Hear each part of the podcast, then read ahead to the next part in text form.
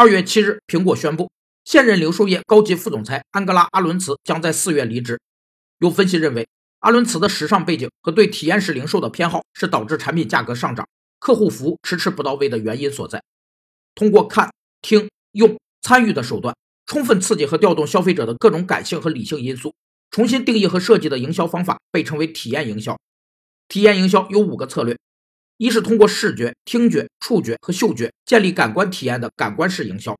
二是通过触动消费者内心来创造情感体验的情感式营销。三是启发人们智力，创造性的让其获得认知和解决问题体验的思考式营销。四是通过偶像或明星来激发消费者，从而实现产品销售的行动式营销。五是综合了前四种方式的关联式营销。